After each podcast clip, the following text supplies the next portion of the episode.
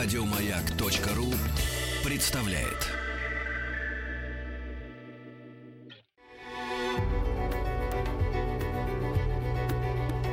Много букв. Любимые тексты главных персон современности. Здравствуйте, дорогие слушатели. Меня зовут Ая, я солистка группы «Город 312», и хотела бы сегодня с вами поделиться отрывками из замечательной книги. Это, скажем так, эм, не книга одного писателя, как мы привыкли, наверное, видеть на своих полках. Это одна из самых, скажем так, завораживающих и печальных историй любви XX века. Это можно говорить абсолютно спокойно, абсолютно точно. История любви Эриха Марии Ремарка и самой знаменитой «Фам фаталь» мирового кинематографа Марлин Дитрих – если говорить об их отношениях, просто чтобы вы понимали, что происходит в письмах. Здесь письма все-таки от Ремарка к Марлен. И, конечно, он там будет ее по-разному называть, будут разные обращения в письмах, но это в любом случае, если это собрать в одну большую книгу, и я могу вам сказать, что это, это, это невозможно красиво. Это действительно о любви, о долгой, потому что отношения у них были до самой смерти Ремарка.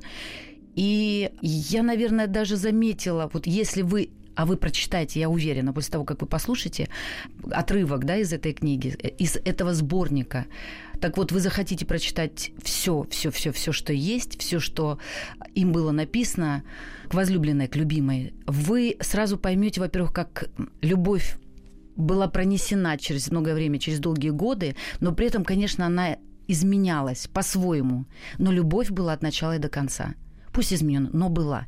Для меня это вообще просто невероятной красоты сборник, сборник писем, и специально обращу внимание, дорогие слушатели, а, ваше внимание на то, какие, собственно, это были отношения. Это не сказать, что с самого начала, с самого до конца ровные, аккуратные и так далее. Конечно, были вспышки страсти, минуты нежности, и э, было непонимание, и ревность, недоверие, и даже местами была вражда.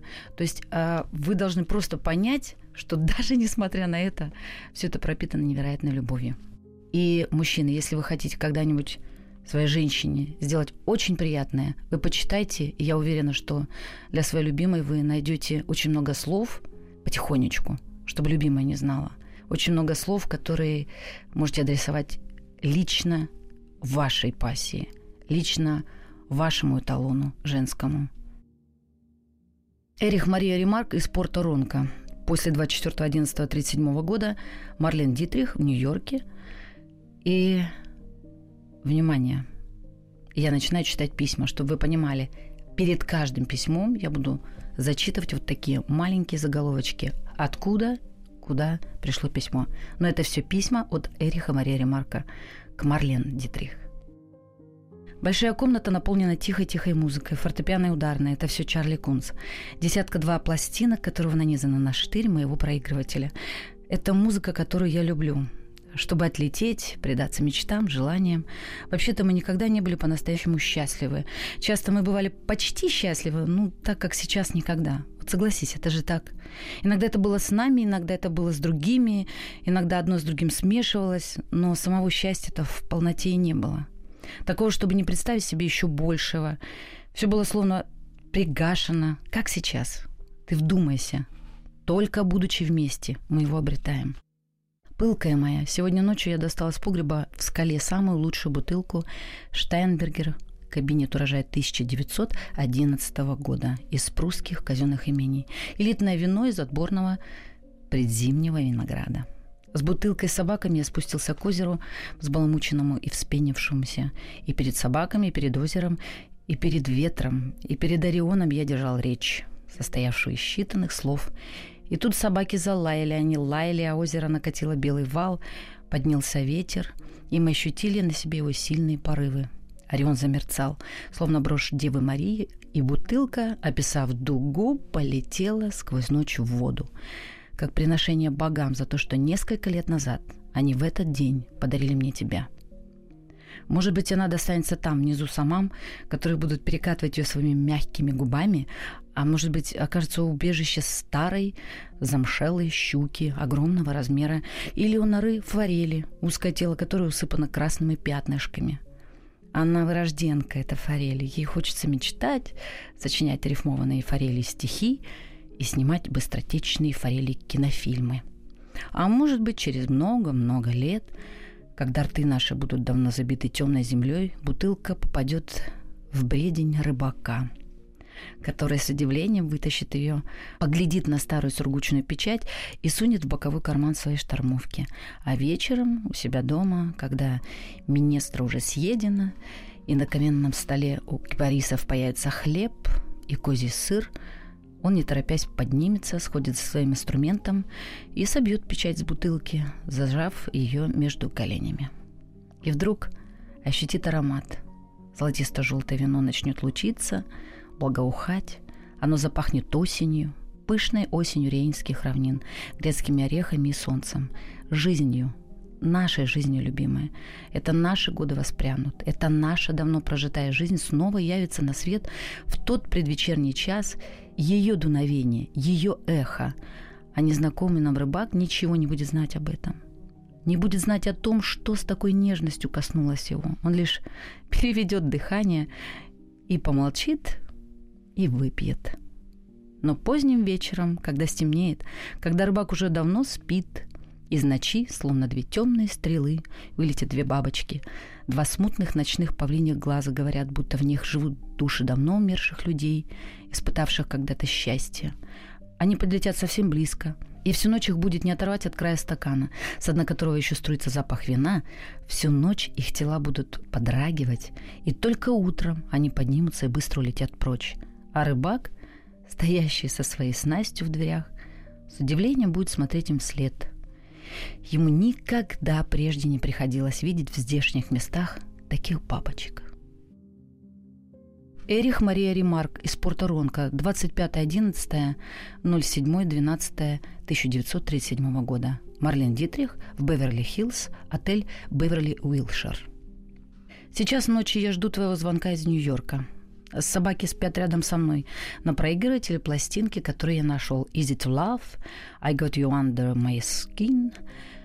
Эх, нежная, любимая крутость. Среди мимоз, что вокруг моего дома расцвела в последние дни маленькая ветка. На утреннем солнце она золотой гроздью свисает перед белой стеной. Мягкая. Как твое сонное дыхание на моем плече. Сладчайшее, Иногда по ночам я протягиваю руку, чтобы притянуть поближе к себе твою голову. Но у тебя уже день. Понемногу начинают зажигаться уличные фонари, ты стоишь посреди своей комнаты, кто-то пригласил тебя поужинать или сходить вместе в театр, на постели разложены твои вечерние туалеты, и ты не знаешь, надеть ли белое платье с золотым корсетом от Скиапарелли или черное золотое от Алекс, или вон то с черными блестками – а, или красно-зеленая от Алекс. Ой, а может быть изящный костюм от Лануан, который опять будет тебе царапать шею? Или зеленовато-золотистое платье с Голливуда из той же ткани, что и платье, которое было на мамаша Раша в Максиме? Или одно из тех в греческую складку от Виомы? Дай мне сигарету, дорогая. От примерок я устаю. А теперь взгляни в зеркало. Светлое, любимое лицо – ты коротко встряхиваешь головой, отбрасываешь волосы назад, одно плечо опять ниже другого, и все как-то перетягивается вперед. Придется Тобиасу согласиться. И даже господин Шейрбаум, лицо у которого более багровое, чем у коротышки в углу, вынужден будет подтвердить. А когда ты снимешь жакеты, они соскальзываются слегка отставленных плеч, будто их снимает с тебя ангел.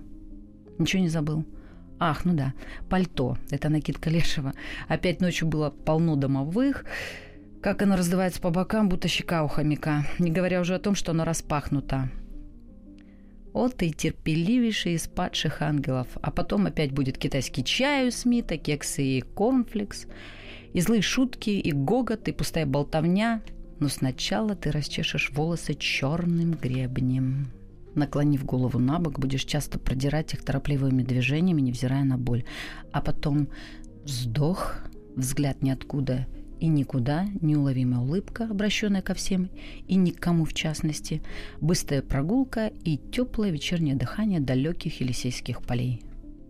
Милая, ангел западного окна, мечта светлая. Я никогда больше не буду ругаться. Не буду ругаться, когда ты убежишь от больного и шасом старика – Золотая моя с узенькими висками, глазами цвета морской волны. Вдобавок я обещаю тебе никогда не ругаться из-за проклятого шелкового одеяла, за которое цепляются пальцы ног. Малышка с катка, добытчица денег. Тепло ли ты одеваешься, выходя из дома? Опекает ли тебя кто-нибудь? Не снимай никогда твоих теплых варежек, а не то отморозишь пальцы. Продувай время от времени варежки своим дыханием.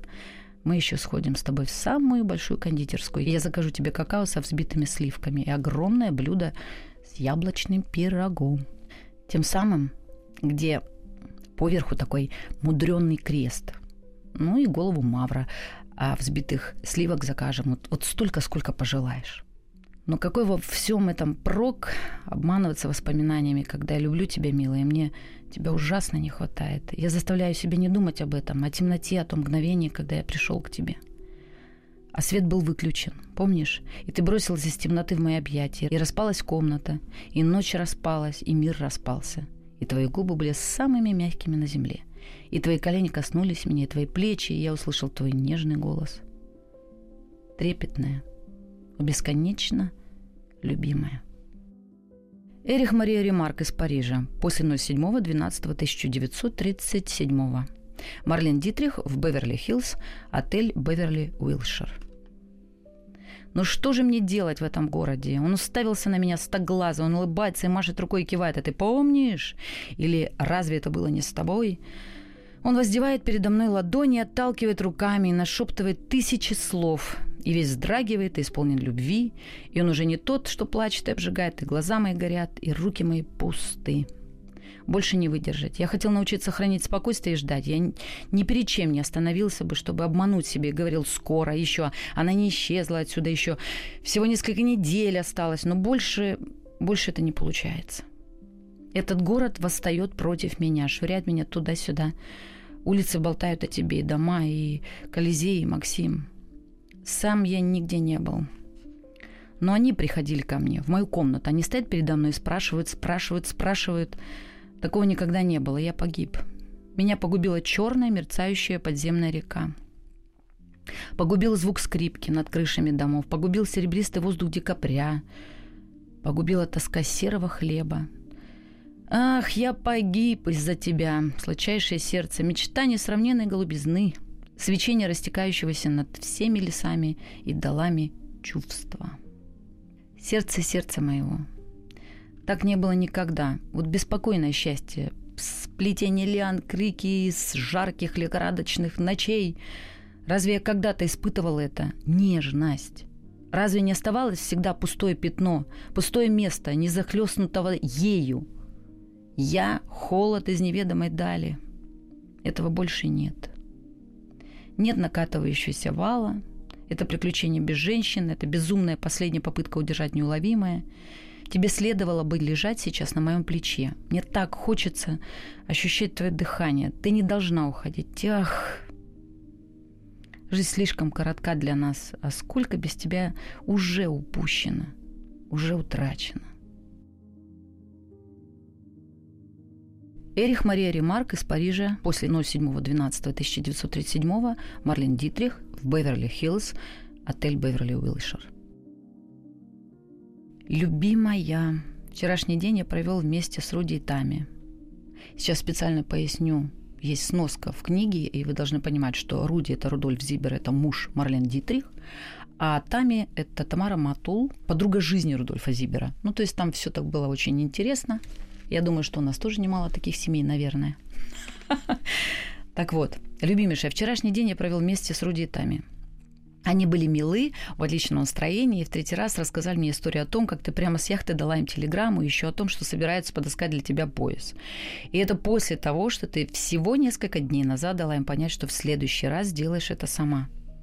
Они были ужасно горды тем, что без них, значит, тебе никак не обойтись. Руди страшно занят и счастлив. Теперь никто не сможет уверять его в том, что, вообще говоря, все обстоит не так уж плохо. Оба они впрямь не столь сильно расстроены, как обычно. Ты я. Вот, вот оно и написалось. Я-то собирался написать «ты» и «я». Но так оно вырвалось вот из головы. Я нахожу, что «ты» «я» куда лучше. Итак, «ты» «я». У нас с тобой есть прекрасное качество сбивать людей с толку. Хотя нам меньше всего, конечно, этого хотелось. Мы сбиваем их с толку, и, и все тут.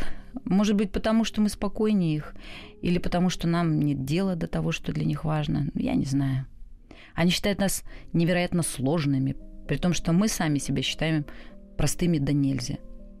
Но как бы мы ни поступили, мы сбиваем их с толку. Самих себя мы с толку никак не сбиваем. Наоборот, нам столько известно друг о друге, что мы могли бы играть в покер с открытыми картами. Вот почему надо приложить неимоверные усилия, чтобы мы действительно поссорились. Ну и то, в конце концов, выйдет полссоры. Так что под конец, скорее всего, увы, мы просто не сможем сдержать ухмылки. Малышка моя.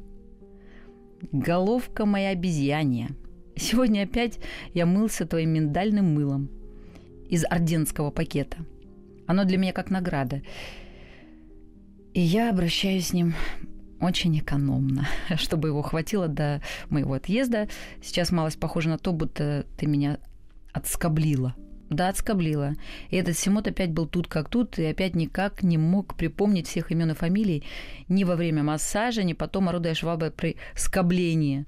Но теперь-то я ни в коем разе не импотент. Удивлению Руди и Тами не было предела. Я удовольствовался лишь одной баденской водой. Она самая лучшая. Вот та вода, что с гуся стоила бы дороже, конечно, если бы встречалась не так часто. Эрих Мария Ремарк из Парижа после 07.12.1937 года. Марлен Дитрих в Беверли-Хиллз, отель Беверли-Уилшир. Маленькая милая обезьяна, ну что это за жалкая жизнь? Ты на другой стороне земли и время от времени только и делаешь, что возьмешь да и пришлешь телеграмму. Ну вот разве написать письмо так трудно? Может быть, никто не собирается тебя подстегивать, конечно. Продолжай вести переговоры с менеджером ледяных катков, хотя именно это меня весьма занимает. О чем ты условилась с этими чертями? Когда ты начнешь и как долго примерно эта история будет продолжаться? Это не из-за моих разъездов, они все равно продолжаются железной необходимостью. Но вот просто так, вот, чтобы знать. Я здесь медленно, по-тихому схожу с ума. Один слой так мило накладывается на другой, и везде ты глядишь на меня и задаешь вопросы. Ты правда расспрашиваешь? Продолжай расспрашивать. Я навожу страх на хозяев кафе и баров. Клубы трезвенников настойчиво зазывают меня к себе – я них все равно, что знаменитый новообращенный. Важная новость. Союз аквариумистов, а разбор из Тюриха, избрал меня почетным членом. Вот и исполнилась детская мечта. Ведь это часть моей юности. Сколько в моей тогдашней комнате стояло аквариумов. А блестящие на солнце ручьи, а озера в лесу, а пестрый мир рыб с Амазонки. Я впервые в моей жизни принял предложение и послал им умирающее вино урожая 21 года. Иногда, если не всегда, удел благородных принять тривиальную смерть. Вино умрет в глотках неотесанных швейцарцев, едва отличающих белое вино от красного. Ну и пусть. Кто знает, что нам еще предстоит. Мир без того выглядит пристранно. Даже часы фирмы Патек Филипп взяли и остановились, сломались. Вот раньше, чем все остальные. Как раз сейчас их чинят под аккомпанемент издевок с моей стороны. Маленькая грустная пантера со светлой шерсткой, живущая в зоопарке, смеся. Высмей их всех. Нечего грустить из-за идиотов. Они созданы для того, чтобы при их виде другие веселились. Выше, еще выше. Волна голубая, волна зеленая. Летите, летите с пеной, с белой пеной в гривах. Ах, это вечная оседлость. Беспокойство, вот наш удел – и наше счастье. И если с таким отчаянием взываю к тебе, кто бы вернул мне счастье взывать, чтобы желание тысячекратно исполнилось, ибо только в тебе исполнение всех желаний, любимая моя, Фата Моргана Господня.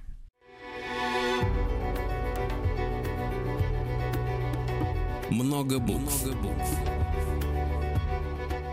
Любимые тексты главных персон современности – и снова здравствуйте, меня зовут Ай, я солистка группы «Город 312», и я продолжаю зачитывать для вас письма от Эриха Марии Ремарка к Марлен Дитрих. Эрих Мария Ремарк из Парижа после 07.12.1937 Марлен Дитрих в Беверли-Хиллз, отель Беверли-Уилшир. Маленькая гнездная птица. Я все-таки здесь с моим ишиасом, похожим на кобру. Он почти что неуязвим – Чем на него не напустишься, жарой, уколами, короткими волнами, он только расцветает от этого. Черт его знает, что Юпитер, покровитель детей, родившихся под знаком Стрельца, замыслил на мой счет. Может быть, он хочет с помощью страдания очистить меня, а сгибая в бараний рог, распрямить. Должна же быть от этого какая-то польза. А если нет никакой, то хотя бы для приумножения внутреннего богатства. Любимая, ты ведь сентиментальна. Мне как раз вспомнилось, что это письмо придет тебе примерно на Рождество. Из всех праздников, которые мы празднуем, этому больше всех присуща ирония и насмешка. Для меня он всегда был тождественен несварению желудка. Хотя моей детской мечте получить в подарок плитку шоколада метровой длины и толщиной 20 сантиметров никогда не суждено было сбыться. А когда я уже мог купить себе такую, все удовольствие от этой мысли пропало. Вот так и бывает с мечтами. Тем не менее, угостившись пеклатиусом, марципанами, апельсинами, фигами, заливным из свежезаколотого поросенка, луковками, маленькими, маринованными, тушеным в уксусе жарким и пудингом, я сумел поставить желудок на колени. Все зависит от того, с какой быстротой ты ешь. Послушай, ты самая маленькая, самая мягкая из гнездящихся птиц, которую слишком рано вышвырнули из гнезда. Не зажигай никакие кедровые палочки или что там у вас в Голливуде принято. Может быть, даже какие-нибудь кактусы. Обратись-ка сразу к конечной бутылке. Не прибирай, но выпей подряд три добрые рюмочки. Одну за себя, одну за меня и еще одну за нас – это граничит с безумием, это маленькое чудо, что нас прибило друг к другу. Как зерно к зерну. Ведь мы оба делаем все для того, чтобы этого не случилось. Боже, всего год назад... Не, лучше не думать об этом. Я тебя еще не знал. Но поверь мне, это вовсе не дурацкая поговорка. Я и впрямь семь лет ощущал тебя у себя под кожей и не хотел этого. И хотел забыть об этом – и забыл, и знал, тем не менее, что никогда не смогу забыть об этом совсем. Милая, любимая, позавчера я опять встретился с Джозефом Кесселем. С ним происходит примерно то же, что обычно делается с людьми, только с коньяком это получается быстрее. Он погибает. Иозеф Рот погибает. Многие погибают. А я... Я тоже погибаю. Или таинственный Сатурн, который должен охранять меня, а на самом деле обычно все разрушает, бросил мне вызов. Ну, полагаю, да. У меня опять стало появляться ощущение переполненности, стремление излиться, а не только чувство пустынной дали. Однако твой день рождения, он как будто 27-го. Я отпраздную, любимая, дарованное мне – и не разными крепкими напитками до одри нет. Я вылью в озеро лучшую бутылку вина из тех, что найду в своем погребе. И прошепчу множество заклинаний, мне известны некоторые, за тебя, за себя и за нас обоих. Ну вот, приближается врач со шприцем, не прочей ерундой. Будь счастлива, любимая. Привет тебе, привет, любимая моя, и никогда не покидай меня. Это разорвет меня на части. Эрих Мария Ремарк из Парижа после 07.12.1937 года. Марлен Дитрих в Беверли-Хиллз, отель Беверли Уилшер. Ангел мой, я с карандашом в постели, вот ужас. Я уже несколько дней лежу, не поднимаясь, а сгулялся мучительнейший ишас, при котором даже о том, чтобы поковылять, речи нет. И что-то странное происходит с сердцем. И вообще давление чересчур упало, пульс очень медленный, кровь не циркулирует как следует и прочить дребедень. Похоже, все хуже, чем я думаю. Но это не помешает мне 23-го отбыть отсюда. Пусть и на носилках. Мне надоело лежать в гостиничной постели. Хочу обратно, к моим собакам. Не тревожься, я как-нибудь выкарабкаюсь. Но о тебе действительно знаю слишком мало. Ты исчезла время от времени, в мой дом залетает телеграмма от тебя. Вообще, это мне присуще исчезать. А потом время от времени звонить по телефону или посылать телеграммы. Может быть, с тобой расплачиваюсь за провинности моих жизней. Неси свою ношу с достоинством, старина. Это письмо попадет тебе примерно около Нового года. Вообще-то ужасно писать письма наугад в какую-то неизвестность. Вспоминай обо мне. По чуть-чуть. Это было бы хорошо. Давай загадаем на будущий год, чтобы нам быть вместе. В какой-то газете писали, будто в январе ты приедешь в Венецию, чтобы между делом сняться в некоем фильме. Ну, это наверняка неправда. Мне что-то взгрустнулось. А еще я устал. Опять сходит много, третий по счету. Говорят, это не к добру. Но я прорвусь. Бог только помахал мне рукой. Он не грозит. Я ведь его любимейший из детей. Любимая, сейчас я иногда слышу твой голос во сне. Раньше ты всегда была в дальней дали. Я тебя очень люблю. Эрих Мария Ремарк из Парижа после 24.12.1937 года. Марлен Дитрих в Беверли-Хиллз, отель Беверли-Уилшир. Всякий раз, когда я поднимаю глаза, я во власти странной иллюзии. При фиолетовом свечении вечерних лагун я вижу окрашенную в синюю золотистую краски сваю для привязи лодок, слышу тихий плеск воды, а на фоне высокого октябрьского неба Италии кружат стаи голубей. Милая, дарованная Богом, когда целыми днями лежишь в постели, когда все давно перечитано, являются толпы воспоминаний и уставляются на тебя. Я думаю, нас подарили друг другу. И в самое подходящее время. Мы до боли заждались друг друга. У нас было слишком много прошлого и совершенно никакого будущего. Да мы и не хотели его. Надеялись на него, наверное. Иногда. Может быть, ночами, когда жизнь истаивает росой и уносит тебя по ту сторону реальности, к непознанным морям забытых сновидений. Но потом мы опять забывали о нем и жили тем, что называется жизнью, брошенные на позиции перед неприятелем, слегка храбрящиеся, слегка усталые, циничные. По отношению к своим любимым детям Бог столь же добр, сколь и лют. И несколько лет назад он уже подбрасывал нас друг другу. То, что мы этого совсем не осознали, он милостиво не заметил и и простил. А сейчас он будто ничего не случилось, повторил все снова. И опять все едва ли не лопнуло из-за нас, шап несерьезных. Но в самый последний день он сам, наверное, решительно вмешался и помог. Вославим же его. Любимый, это на самом деле так. Ты вспомни, что было примерно с полгода назад. Нам незачем быть поучительным примером для тысячи подрастающих юнцов – мы просто невероятно подходим друг к другу. Мы в равной степени анархичны, в равной степени хитры, понятливы. Совершенно непонятливы. В равной степени люди деловые, романтичные, не говоря уже беспредельной восторженной преданности китчу во всех его проявлениях. Мы в равной степени любим прекрасные драматические порывы и столь же безудержный смех. Мы в полном восторге от того, что в любое время видим друг друга насквозь. И точно так же в любое время запросто можем попасться на удочку друг другу. Мы, я прекращаю. Я умолкаю перед словословием и по причине двух плоских подогретых подушек. Любимая обезьяна. Они ежедневно делают мне по два укола, глубоко в нерв и шаса, прямо внутрь. А после боли всаживают в меня что-то вроде соляной кислоты. Как я завтра поеду, для меня загадка. Но я сделаю это. Мама Шамана дарила меня подношением из азалии в корзине с красной лентой – Руди счастлив до предела. Он сбил цену на пепельницу для своей квартиры с 23 до 12 франков. Ну и я счастлив, потому что у меня есть ты, милая, дарованная Богом. И я люблю тебя. Эрих Мария Ремарк из Порто-Ронко после 24.12.1937 года. Марлен Дитрих в Беверли-Хиллз, отель Беверли-Уилшир.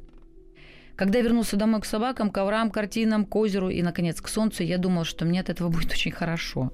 Но во второй половине дня стало как-то сумеречно, хотя ничего не произошло. И все постепенно слилось в одну примерскую тоску, на которой я повис, как на парашюте. И все стало мне чуждым, как мне всегда везде становится под конец чуждым все в моей жизни. И я готов был все бросить и не желал ничего другого, кроме одного – оказаться где-нибудь наедине с тобой, по ту сторону времени, по ту сторону всех уз и узлов лет, по ту сторону мыслей и воспоминаний, по ту сторону самого себя и моей растраченной и постылой жизни. А потом твой телефонный звонок. И я был наедине с тобой, наедине во всем мире, наедине с твоим нежным голосом. И ничего не попишешь, вынужден признать. У меня задрожали руки – и я после то и дело поглядывала в зеркало. Мне чудилось, что любой это заметит, и что я, наверное, весь светился от счастья. Любимая, я не знаю, что из этого выйдет. И я нисколько не хочу знать этого. Не могу себе представить, что когда-нибудь я полюблю другого человека. Я имею в виду не так, как тебя. Я имею в виду вот пусть даже маленькой любовью. Я исчерпал себя, и не только любовь, но и все то, что живет и дрожит за моими глазами. Мои руки – это твои руки. Мой лоб – это твой лоб. И все мои мысли пропитаны тобой, как белые холстины коптов, пропитаны тысячелетним, невыгорающим пурпуром. и королевским цветом золотого шафрана. Милая радуга перед отступающей непогодой моей жизни.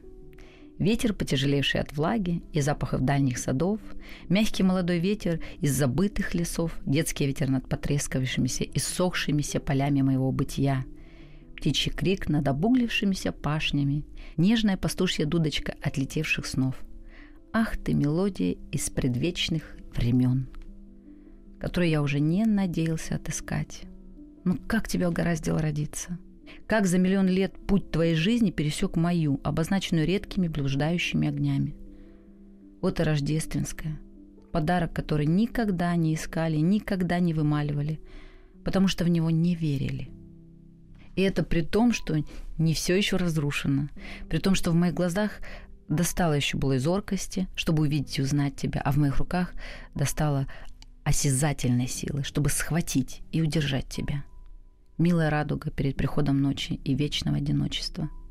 Но разве я жил до тебя? Почему же я что-то порвал и безучастно бросил? О, ты предназначенная. Хорошо, что я так сделал. Я уже забыл об этом, пока еще был жив. А сейчас похоже на то, что все эти годы облетают как сухие листья, и я очень стар и очень молод одновременно.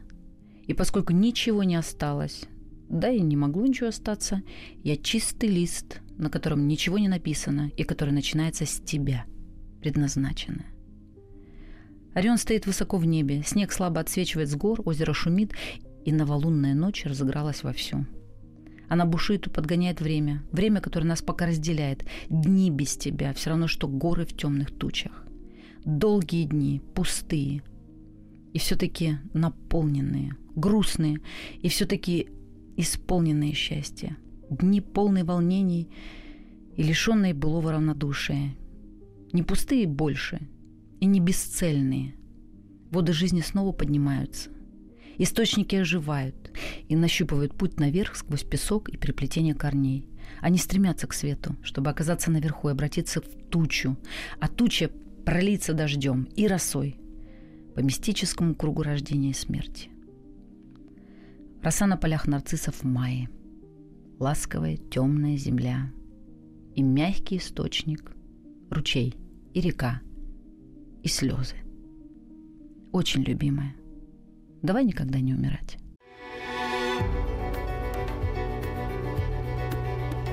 Много букв. Любимые тексты главных персон современности. Всем привет! Это Ая, город 312. И я продолжаю вас знакомить с письмами, которые писал Эрих Мария Ремарк, Марлен Дитрих. Эрих Мария Ремарк из Парижа после 24.12.1937 года. Марлен Дитрих в Беверли-Хиллз, отель Беверли Уилшир. Иногда ты очень далеко от меня. И тогда я вспоминаю, ведь мы в сущности ни разу не были вместе наедине. Ни в Венеции, ни в Париже. Всегда вокруг нас были люди, предметы, вещи, отношения. И вдруг меня переполняет такое, чего почти прерывается дыхание. Что мы окажемся где-то совсем одни. И что будет вечер, потом опять день и снова вечер. А мы по-прежнему будем одни. И утонем друг в друге, уходя все глубже и глубже. И ничто не оторвет нас друг от друга. И не позовет никуда. И не помешает, чтобы обратить на себя наше внимание. Ничто не отрежет кусков от нашего бесконечного дня. Наше дыхание будет глубоким и размеренным. Вчера все еще будет сегодня, а завтра уже вчера, и вопрос будет ответом, а простое присутствие – полным счастьем. Мы будем разбрасывать время полными пригоршнями. У нас больше не будет ни планов, ни назначенных встреч, ни часов. Мы станем сливающимися ручьями. И в нас будут отражаться сумерки и звезды, и молодые птицы, и ветер будет пробегать над нами, и земля будет обращаться к нам – и в тиши золотого полудня пан будет беззвучно склоняться над нами. А вместе с ним все боги источников, ручьев, туч, полетов ласточек, испаряющейся жизни. Прелестная дряда. Мы никогда не были друг с другом наедине достаточно долго. Мы слишком мало смотрели друг на друга. Все всегда было чересчур быстротечным. У нас всегда не хватало времени. Ах, что мне известно о твоих коленях, о твоих приподнятых плечах? И что о твоих запястьях и твоей коже, отливающей в матовую белизну? Какая прорва времени потребуется мне, чтобы узнать все это? Что толку пользоваться теми мерами, к которым мы привыкли прибегать и говорить о годах, днях, месяцах или неделях? Мне понадобится столько времени, что волосы мои поседеют, а в глазах моих потемнеет. Иного промежутка я и не знаю. Разве я видел тебя всю в зале там дождем лесу? При разразившейся грозе, в холодном свете извергающихся молний, в красных всполохах зорниц, за горами. Разве знакома ты мне по светлым сумеркам в снегопад? Разве мне известно, как в твоих глазах отражается лук или белое полотно дороги, уносящееся под колесами? Видел ли я когда-нибудь, как мартовским вечером мерцают твои зубы и губы? И разве мы вместе не ломали ни разу сирени и не вдыхали запахов сена и жасмина, левко и жимолости? О, ты осенняя возлюбленная, возлюбленная нескольких недель.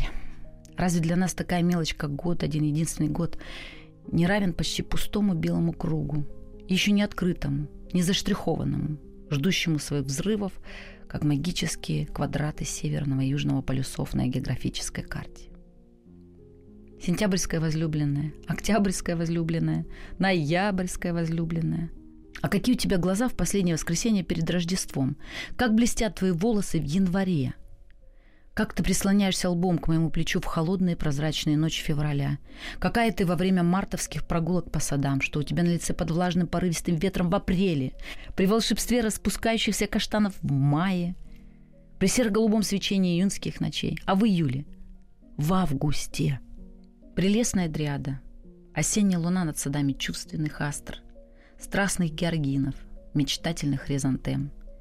Приди и взойди, сияющая и освещающая над мальвами и маками, над сильно пахнущими тигровыми лилиями и жимлостью, над полями ржи и зарослями ракитника, над черными розами и цветами лотоса. Приди и взойди над месяцами и временами года, которые еще не зрячие лежат перед нами, которые еще не знают тебя и, не зная имени, взывают о нем. Всего три месяца моей крови освящены тобой, а девять других протекают в тени. Девять месяцев, за которые и зачинается, и вырастает, и рождается дитя. Девять темных месяцев, полных прошлого, девять месяцев, не несущих еще твоего имени, не ведающих ни прикосновений рук твоих, ни твоего дыхания, твоего сердца, ни твоего молчания и твоих призывов – ни твоего возмущения, ни твоего сна. Ах, приди и взойди.